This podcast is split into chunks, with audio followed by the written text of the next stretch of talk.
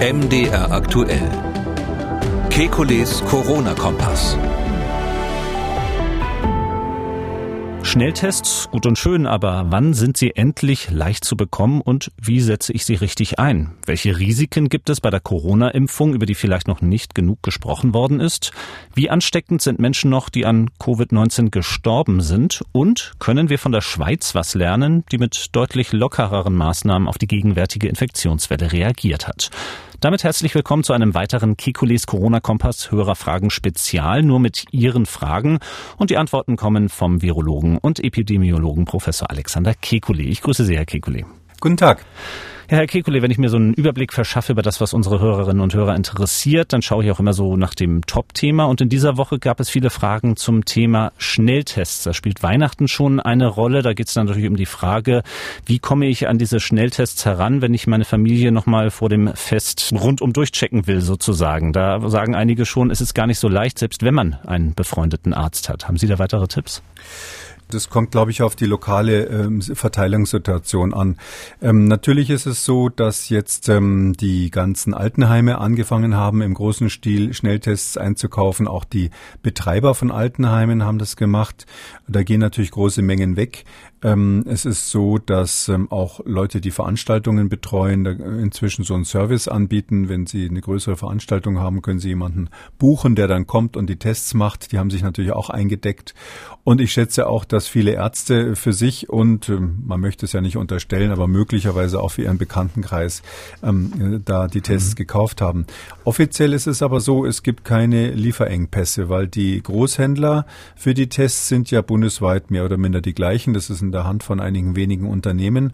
Und die Apotheken können das eigentlich meines Wissens zumindest äh, Stand vorgestern bei Großhändlern noch äh, ordern. Das heißt also, wenn man wirklich will, muss man diese Schnelltests bekommen.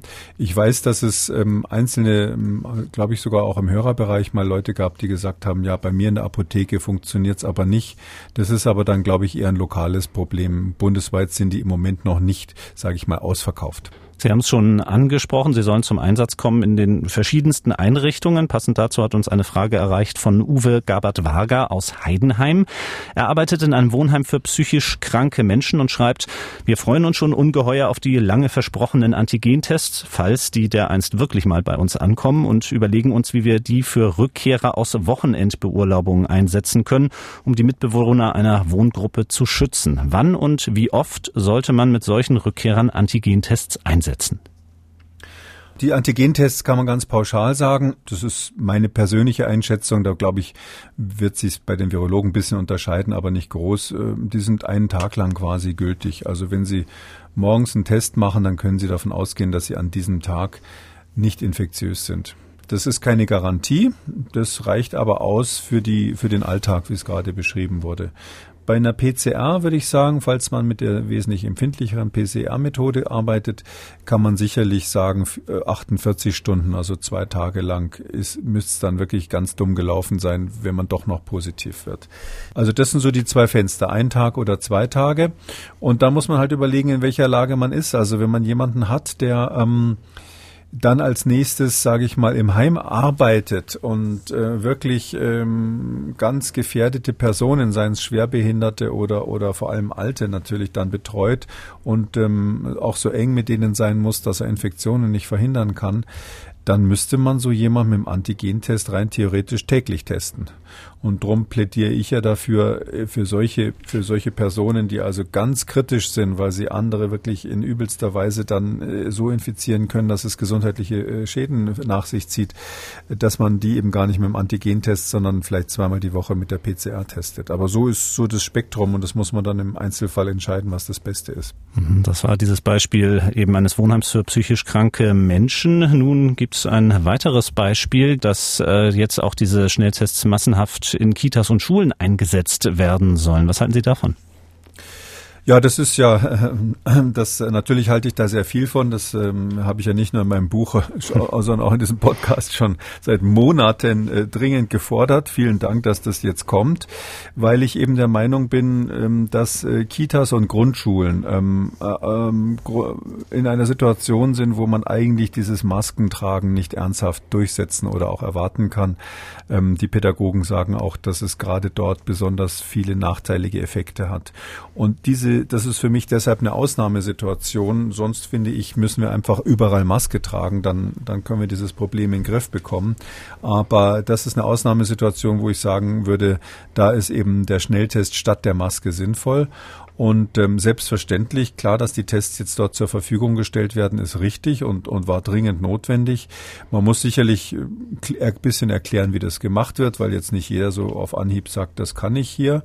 Ähm, aber ich bin der Meinung, ähm, dass das wirklich äh, jeder, der jetzt, ähm, sage ich mal, da keine Hemmung hat, jemand anders einen Rachenabstrich zu machen, das lernen kann und das genauso gut machen kann wie, wie äh, medizinisches Personal. Also das Thema Schnelltest, das wird uns in den nächsten Wochen sicherlich noch begleiten, gilt auch fürs nächste große Thema. Es gibt weiterhin viele Fragen zum Thema Impfung. Zum Beispiel hat uns dieser Anruf hier erreicht. Was passiert, wenn ich zum Zeitpunkt der Impfung unerkannt oder symptomlos an Covid akut erkrankt bin.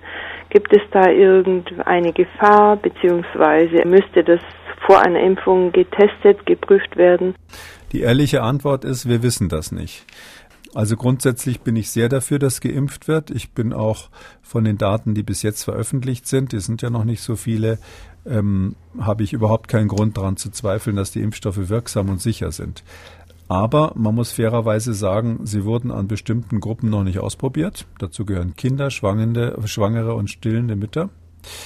Und ähm, es wurde auch in keiner Weise ausprobiert, jetzt praktisch ausprobiert, was passiert eigentlich, wenn ich jemanden impfe, der unerkannt äh, Covid-19 durchgemacht hat. Und das ist ja nicht so selten, weil wir wissen, dass diese Erkrankung, Schätzungen liegen also bei 50 Prozent, komplett asymptomatisch verlaufen kann, ohne Symptome. Da ist es natürlich so, jemand, der das durchgemacht hat, der hat natürlich Antikörper im Blut, der hat Zellen im Blut, die ähm, können Viren erkennen und dann auch andere Zellen fressen und zerstören, in denen dieses Virus drinnen ist. Und dadurch ist zu erwarten, dass wenn jetzt hier so ein Virusprotein produziert wird, das ist also bei diesen RNA-Impfstoffen ja so, man gibt da so ein kleines Stück Erbinformation des Virus in, in die Spritze und spritzt es in den Muskel. Daraufhin fangen die körpereigenen Zellen an, mit dieser Gebrauchsanweisung ähm, quasi so ein Stück von dem Spike dieses Coronavirus zu produzieren, also diese Stachel, die da herausstehen und dem Virus auch seinen Namen gegeben haben. Und jetzt sieht das Immunsystem, hoppla, da ist ja so ein Teil von dem Virus, das muss weg. Und ähm, wenn das Immunsystem natürlich schon vorher mal aktiviert war gegen dieses Virus durch eine unerkannte Corona-Infektion, dann wird diese ähm, Reaktion stärker ausfallen. Und wir wissen, dass RNA-Impfstoffe sowieso relativ stark reaktogen sind, wie wir sagen. Also die Reaktogenität von so einem Impfstoff bedeutet nicht, dass es eine klassische Nebenwirkung hat, äh, sondern dass die Impfreaktion stark ist. Also diese Rötung an der Stelle, die so eine Entzündung ist, manchmal tut es auch weh, äh, bis hin vielleicht sogar zu so einem fiebrigen Gefühl nach der Impfung. Ähm, das ist ja äh, tatsächlich eine gewünschte Wirkung, weil das ja bedeutet, der Körper reagiert auf den Impfstoff und baut jetzt also diese Abwehrkräfte auf. Ähm, wir nennen das eben daher nicht Nebenwirkung in dem Fall, sondern da unterscheidet man dann sauber ähm, eine Impfreaktion von einer unerwünschten Nebenwirkung, wenn man es genau macht. Also das, die Schwellung am Arm ist eine Impfreaktion zunächst mal und noch keine unerwünschte äh, Nebenwirkung. Klar, wenn sie zu stark wird, ist es natürlich dann auch unerwünscht. Mhm. Aber deshalb wissen, und wir wissen, die RNA-Impfstoffe sind gut, die brauchen zum Beispiel keinen zusätzlichen Wirk Wirkverstärker, diese sogenannten Adjuvantien, die wir früher mal ähm, hatten, zum Beispiel bei der Schweinegrippeimpfung, die werden hier nicht gebraucht, weil die sowieso sehr stark reaktogen sind. Und jetzt ist natürlich die Frage, was passiert bei jemandem, wenn man so einen reaktogenen Impfstoff gibt und der hat schon eine Immunantwort dagegen. Das ist noch nicht ausprobiert worden. Das muss man offen sagen. Das wird man jetzt dann in den sogenannten, in der Vigilanzphase, das heißt dann Pharmakovigilanz oder auch Post-Marketing-Phase, da wird dann eben äh, analysiert, äh, wie oft sowas dann auftritt. Äh, reagieren die wirklich stärker? Wie ist es zum Beispiel bei Kindern, die sowieso stärker reaktogen reagieren oder reagieren? Das muss man offen sagen. Das wird man dann beobachten, wenn angefangen wird zu impfen. schimpfen. Dann haben uns Fragen erreicht äh, über den Zusammenhang ähm, oder ob es einen Zusammenhang gibt zwischen der Grippeschutzimpfung und der Corona-Impfung. Ich mache es mal konkret. Sehr geehrter Herr Kekulé, ich bin 63 Jahre alt und wurde am 30. November gegen Influenza geimpft. Aufgrund meiner beruflichen Tätigkeit habe ich die Chance, eventuell in Kürze priorisiert gegen Covid-19 geimpft zu werden. Gibt es Erkenntnisse zum zeitlichen Abstand? Nein, da gibt es keine Erkenntnisse, weil die ähm, Covid-19-Impfung ja komplett neu ist. Und man hat bei den Phase-3-Studien, die gelaufen sind, nicht ähm, so eine Kombination von Impfungen mit ausprobiert. Da ist eigentlich nur ganz simpel gemacht worden.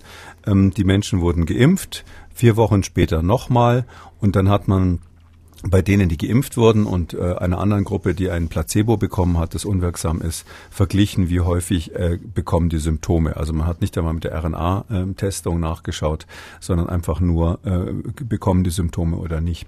Alles andere, zum Beispiel Kombination mit der Influenza-Impfung und andere Einflüsse, die es ja auch noch geben kann, wird jetzt im Nachgang noch ähm, untersucht. Deshalb sind es ja vorläufige Zulassungen oder auch Notfallzulassungen, wo eben Auflagen bestehen, noch bestimmte Dinge weiter zu beobachten und zu analysieren. Da wird das mit diesen weiteren Impfungen, ob es jetzt Influenza oder was anderes ist, selbstverständlich mit dabei sein. Aber jetzt mal so praktisch gesehen ist es so, der Influenza-Impfstoff ist einer der sichersten, den wir überhaupt haben. Deshalb würde ich sagen, sofern man es jetzt nicht genau am gleichen Tag macht, das, davon würde ich abraten, ähm, ist es kein Thema, ähm, die Influenza-Impfung und die Covid-19-Impfung in, sage ich mal, relativ nahem Zusammenhang zu bringen. Mein Vorschlag wäre, ähm, weil wir wissen, dass die Influenza-Impfung weniger reaktogen ähm, ist, der Impfstoff ist we weniger reaktogen als der Covid-19-Impfstoff, erst Influenza zu machen, dann vielleicht, äh, wenn man kann, fünf Tage oder eine Woche zu warten und dann Covid-19. Das basiert jetzt überhaupt nicht auf wissenschaftlichen Erkenntnissen, die gibt es wie gesagt nicht. Aber ich sag mal so, ähm, als jemand, der viele Jahre so Impfungen gemacht hat, wäre das so meine Daumenpeilung, mein Bauchgefühl, dass man es in dieser Richtung machen sollte. Mhm, das ist also sozusagen die Querverbindung zur Grippe. Eine weitere Querverbindung, jedenfalls aus der eigenen medizinischen Geschichte, hat diese Hörerin hier ihre Frage. Ich habe vor 20 Jahren Brustkrebs gehabt und habe demzufolge auch eine Chemotherapie durchgeführt. Da ich weiß, dass die Chemotherapie das Blutbild angreift, besonders die Gedächtniszellen und die Killerzellen, frage ich mich, ob ich jetzt, äh, wenn ich eine Impfung bekomme, dadurch in irgendeiner Weise stärker gefährdet bin, zu erkranken. Ja, das könnte man in zwei Richtungen die Frage stellen. Ist es vielleicht so, dass ähm, die Impfung weniger gut wirkt bei jemandem, der eine Chemotherapie hinter sich hat? Und die andere wäre, ist zu erwarten, dass es mehr Nebenwirkungen geben könnte. Für beides haben wir überhaupt keine Hinweise. Also es ist, ähm, gibt ja ganz viele Menschen, die Chemotherapie schon mal durchgemacht haben in ihrem Leben und die dann eigentlich glücklicherweise quasi geheilt sind danach. Das, die Medizin ist ja manchmal auch erfolgreich. Äh, und wir haben bei diesen Personen jetzt bei keiner Impfung festgestellt, dass die dann grundsätzlich weniger gut schützt oder weniger wirkt, wenn ich mal so sagen darf. Und das Gleiche gilt für die Nebenwirkungen. Da ist jetzt also nicht bekannt, dass eine vor allem nach so, vor, schon vor so langer Zeit dann äh, durchgemachte Chemotherapie irgendwie einen Einfluss darauf hätte, ob ähm, es mehr Nebenwirkungen gibt oder nicht. Was man natürlich nicht empfehlen würde, ist jemand, der gerade unter Chemotherapie steht, ähm, jetzt einen stark reaktogenen Impfstoff zu geben. Äh, da würde man sicher das mit dem Arzt absprechen und dann auch unter, ähm, sage ich mal, strenger ärztlicher Aufsicht machen, wenn es dafür eine Indikation gibt. Aber zurückliegende Chemotherapie ist in dem Sinn überhaupt keine Kontraindikation. Dann hat uns Frau Georgiev aus Leipzig angerufen mit einer Frage, die angesichts steigender Todesfälle sicherlich für viele Menschen von Bedeutung ist. Eine Freundin hat berichtet, dass die Schwiegermutter sich im Krankenhaus mit Corona infiziert habe und gestorben sei. Und jetzt soll die Beerdigung außerhalb der Stadt stattfinden, also nicht auf dem städtischen Friedhof. Und sie fragt jetzt, ob Corona-Kranke, Verstorbene noch ansteckend sind oder ob es möglich wäre, die Schwiegermutter auch nochmal zu berühren.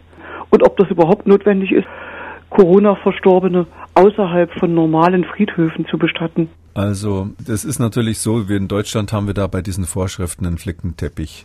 Und ähm, da kann letztlich die Gemeinde das meines Wissens entscheiden, möglicherweise sogar der, der Friedhofbetreiber selbst, das wäre dann unter Umständen die Kirche.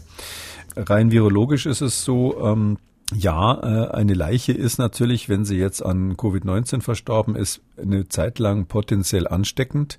Aber diese Viren, ähm, wenn der, wenn der Organismus äh, tot ist, in dem die Viren drinnen sind, dann sterben die Viren auch. Also die bleiben nicht beliebig lange ansteckend.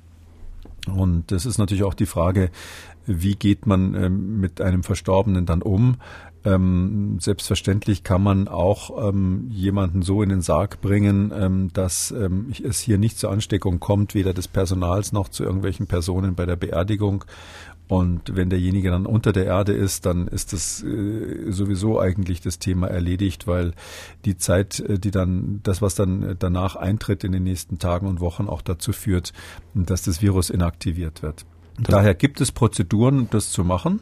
Und ähm, ich sehe auch jetzt spontan keinen Unterschied, warum jetzt der Friedhof im Ort anders sein sollte als der außerhalb des Orts. Das erinnert mich ein bisschen an die Pest, wo man ja bekanntlich die Pesttoten auch immer außerhalb der Stadtmauern ähm, verbrannt hat. Ich halte jetzt spontan das für ein bisschen übertrieben. Ich kann aber nicht die ganz konkreten Gründe nachvollziehen. Es kann natürlich sein, dass das irgendwas damit zu tun hat, dass vielleicht in dem äh, einen ähm, Bestattungsinstitut, was für die Stadt zuständig ist, bestimmte Möglichkeiten nicht gegeben sind, äh, die in dem anderen vorhanden sind. Weil natürlich so einfach so völlig unbedarft darf man eine Leiche nicht ähm, äh, unter die Erde bringen, wenn sie infektiös ist. Berühren aus meiner Sicht ja, man muss halt nur wissen, das ist dann eben so, dass man möglicherweise die Viren hinterher an der Hand hat. Ähm, das heißt, es wäre zu empfehlen, sich dann nicht ins Gesicht zu fahren oder jemand anders die Hand zu geben als nächstes, sondern man sollte, wenn man jetzt äh, einen Corona-Patienten, ob er lebt oder verstorben ist, äh, berührt hat, sich tatsächlich dann konsequent, bevor man irgendwas anderes anfasst, ähm, die Hände waschen und zwar in dem Fall doch, doch, doch mal gründlich. Und wenn keine Seife und Wasser zur Verfügung steht, ist das ein Fall, einer der seltenen Fälle, wo ein Desinfektionsmittel sinnvoll wäre. Eva Wichmann hat uns geschrieben. Sie fragt, haben Sie weitere Infos zur Ansteckung im Flugzeug? Sie bezieht sich auf einen konkreten Fall. Bei einem Flug von Dubai nach Neuseeland hat ein Schweizer Passagier sieben andere infiziert. Bevor er an Bord gegangen war, hatte er einen negativen Test vorgelegt. Frau Wichmann fragt sich nun, ob der negative Test ein Schnelltest oder die PCR war und welche Masken die Leute trugen. Sicherlich keine FFP2-Masken, oder? Ja, also das ist das ist tatsächlich das Problem im Flugzeug. Ähm, man sitzt da ja doch ziemlich lange zusammen. Das ist ja eine ganz lange Strecke, um die es hier ging. Mhm. Und ähm, da muss man jetzt sagen, wenn man jetzt irgendwo in Dubai so einen Schnelltest sich besorgt und dann Zettel vorlegt, dann ist natürlich schon die Frage, ist das jetzt nach den Kriterien des Robert Koch Instituts gemacht worden? In Deutschland äh, heißt es ja immer, diese Tests, die da vorgelegt werden, ähm, die müssen die Testergebnisse, die müssen nach den Maßgaben des RKI gemacht werden. Und selbst wenn man das ordentlich macht, muss man einfach dazu sagen, das ist ja ganz klar, so ein Test ist kein, ähm, das ist kein echter sicherer Test, wie vielleicht der Lackmustest, den man noch aus der Schule kennt. Wenn es da rot wird, dann ist es einfach eine Säure gewesen und sonst eine Base. So, so klar ist es hier nicht. Wir haben halt einfach ähm, tatsächlich falsch negative. Drum würde ich mich niemals im Flugzeug darauf verlassen, dass die anderen getestet sind und nichts passieren kann, sondern bei so einer Langstrecke wenn es jetzt unbedingt sein muss, besser ist es ja, das zurzeit zu vermeiden, ähm, würde ich definitiv äh, mindestens eine FFP2-Maske aufhaben und zwar durchgehend. Ich kann vielleicht an der Stelle noch sagen, es gibt ähm, leider das Problem, ich finde es ziemlich unsinnig, dass ähm, verboten wurde, dass äh, Masken mit Ausatmenventil ähm, im Flugzeug gen äh, genommen werden. Meines äh, Wissens nach hat American Airlines damit angefangen und inzwischen haben das andere übernommen, auch die deutsche Lufthansa. Also es gibt ähm, weniger Regelungen, die ähnlich unsinnig sind wie diese, weil ja ähm, natürlich eine FFP2 oder FFP3 Maske mit Ausatmenventil ähm, einen ähnlichen Schutz bietet wie ein normaler Mund-Nasenschutz, weil bei einem Mund-Nasenschutz oder sogar einer selbst gebastelten Maske geht natürlich häufig sehr viel Luft an der Seite vorbei, wenn nicht sogar zum Teil alles, wenn ich mir so die äh, Konstruktionen so, so mancher, so mancher Nähkräfte so anschaue, Hobbynäher so anschaue. Äh, und ähm, das, das darf man aufsetzen, ja. Und ähm, ganz konkret, wenn dann die, die Getränke ausgeteilt werden, dann dürfen sie sowieso die Maske absetzen zum Trinken und ähm, kürzlich saß ich mal im Flugzeug, weil ich äh, unbedingt fliegen musste. Da haben dann äh, zwei Herren vor mir äh, kurz nach dem Start sofort äh, was zu trinken bekommen und haben dann wirklich bis ganz kurz vor der Landung sich durchgehend unterhalten mit abgenommener Maske, weil sie ja ein Glas Wasser vor sich stehen hatten. Aber wenn sie eine FFP3-Maske aufhaben, dann müssen sie die absetzen, werden vom Personal genötigt, die abzusetzen, wenn sie ein äh, Ausatmenventil hat. Also das ist ähm, noch, sage ich mal, verbesserungsfähig, aber ich würde trotzdem dringend dazu raten, wenn Sie die Möglichkeit haben, setzen Sie so eine Maske auf. Es gibt zwei Möglichkeiten, entweder eine ohne Ventil, wenn man damit gut klarkommt, oder was auch akzeptiert wird, ist, dass man tatsächlich eine mit Ventil aufsetzt. Das ist bei so einer Langstrecke angenehmer, weil man dann weniger Atemwiderstand hat. Ähm, aber dafür über diese Maske drüber, so, äh, so lächerlich das klingt, nochmal einen OP-Mundschutz. Ja, den darf man beliebig locker drüber machen. Ich glaube, man dürfte theoretisch wahrscheinlich auch einen Nylonstrumpf drüber ziehen. Sobald da irgendwas drüber ist, ist es dann wieder in Ordnung. Ähm, das wäre die Methode, ähm, so, lang, so eine Langstrecke durchzustehen und dann wirklich nur ganz kurz die Maske absetzen, zum Wasser trinken und wieder aufsetzen. Mhm. Dann sind Sie im Flugzeug sicher. In dem Fall mit dem Flugzeug, da ging es um einen Schweizer Passagier. Jetzt schauen wir zum Abschluss noch einmal auf die Schweiz als Ganzes, könnte man sagen. Peter Marthaler hat unter anderem die Bildzeitung gelesen in dieser Woche mit der Überschrift Das Corona-Wunder von Bern. Er beschreibt es folgendermaßen, anders als in Deutschland halbieren sich seit den letzten nationalen Anpassungen der Maßnahmen die Fallzahlen in der Schweiz alle zwei Wochen. In Deutschland stagnieren sie. Einigkeit über den Kurs gibt es in der Schweiz auch nicht und wie in Deutschland gibt es ein föderales Durcheinander. Disziplinierter und obrigkeitsgläubiger dürften die freiheitsliebenden Schweizer auch kaum sein. Was also macht den Unterschied? Können wir daraus schon etwas lernen? Das wüsste ich auch gerne. Man darf ja auch mal bei einer Frage sagen, dass man die Antwort nicht genau weiß. Meine äh, Hypothese ist, wir wissen es nicht wirklich, meine Hypothese ist, dass das wirklich sozusagen im Mikrokosmos stattfindet. Was passiert ganz konkret zwischen den Menschen? Und da scheint es so zu sein, dass die Schweizer eher einen Weg gefunden haben, damit umzugehen. Man muss einfach im Alltag beachten, wo man sich infizieren kann. Das ist ja ganz einfach im geschlossenen Raum. Wenn ich jemandem gegenüber bin, habe ich mindestens einen OP-Mundschutz oder eine ähnliche einfache Maske auf. Wenn ich ähm, in die Verlegenheit komme, das nicht haben zu können und trotzdem in den Raum muss, dann äh, lasse ich mich testen oder versuche zumindest die, die Zeit zu verkürzen.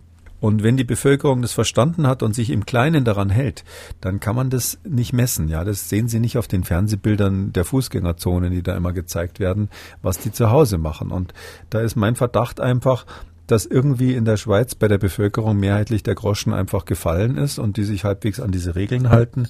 Ähm, anders kann es eigentlich nicht sein. Das heißt aber umgekehrt ist es ja auch eigentlich der Fingerzeig in die Richtung, wie wir mit dieser Krankheit ja umgehen können. Das heißt, wir müssen eigentlich so ein paar einfache Regeln in unserem Alltag ähm, beherrschen und drauf haben, so wie wir seit der Kindheit die Regel haben, wenn du auf der Toilette warst, wäschst, äh, wäschst du dir als nächstes mal die Hände. Das haben wir, sind wir auch irgendwann mal drauf trainiert worden. Und ich glaube, wenn wir das so machen, dann kommen wir da ganz gut durch. Das ist mein Verdacht, warum das in der Schweiz gerade ganz gut läuft, weil in der, ist ja in der Tat so, ähm, da sind ja, das wissen vielleicht nicht alle, es sind ja tatsächlich die Kneipen noch offen in der Schweiz. Ne? Sie können auch ganz normal in die Gaststätte gehen. Ich glaube, Diskos nicht, aber so Gaststätten und so sind noch offen. Und das ist ja in der Tat erstaunlich, dass die in dieser Situation zumindest keine steigenden Fallzahlen haben. Das war Ausgabe 129 Kekules Corona-Kompass Spezial, nur mit Hörerfragen. Vielen Dank, Herr Kekule. In der nächsten Ausgabe am Dienstag wird dann mein Kollege Camillo Schumann wieder Ihr Gesprächspartner sein. Mich hat sehr gefreut, in dieser Woche mit Ihnen zu sprechen. Nochmal danke und bis bald.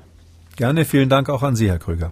Alle Spezialfolgen und alle Ausgaben von Kekules Corona-Kompass, die gibt's zum Nachhören auf mdraktuell.de, in der ARD Audiothek, bei YouTube und überall, wo es Podcasts gibt. Und die kompletten Sendungen zum Nachlesen finden Sie auf mdraktuell.de. MDR aktuell. Kekules Corona-Kompass.